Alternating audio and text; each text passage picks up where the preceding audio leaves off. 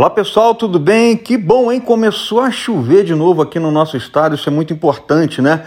A chuva é super abençoada, a gente estava vivendo um momento de muita seca, atrapalhando a respiração, baixa umidade, e claro que isso afeta também os nossos automóveis. E agora com essa chuvinha, é, quem não está com as palhetas do limpador aí em dia, é bom ficar atento, porque elas ressecadas diminuem muito a eficiência né, na hora de tirar a água da frente do motorista no para-brisa. Então, é, se você notar aquele barulho né, quando você vai ligar o para-brisa, ou ver que ela não está funcionando direito, não está realmente limpando o seu campo de visão, dá uma passadinha em uma oficina, às vezes até no posto de gasolina, você consegue trocar as palhetas do, do limpador do para-brisa, isso não custa muito, tá? E é segurança na hora de você conduzir o seu veículo. E claro, tem que lembrar de ficar muito atento, porque como a chuva ainda não conseguiu lavar totalmente o asfalto, a tendência é que ele fique mais escorregadio.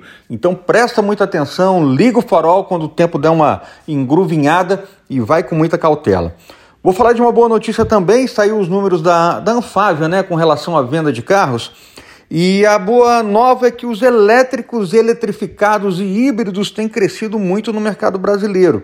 Se a gente pegar os números de agosto do mês passado comparados com o de julho, o aumento foi de 2,4%. Quase 4 mil veículos que têm essa eletrificação, essa ajuda da eletricidade para se movimentar foram comercializados. A gente já sabe que esses carros ainda são caros e por isso ainda raros, né? Se a gente falar em 3, quase 4 mil carros vendidos, ainda é, é um número acanhado, mas a tendência é que eles cresçam, principalmente com a chegada de novos modelos.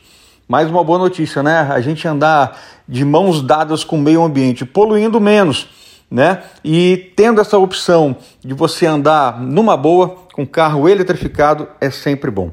Beleza, pessoal? No fim de semana a gente fala mais detalhes no CBN Motors sobre essas novidades que a gente está comentando hoje com vocês, tá bom? Forte abraço.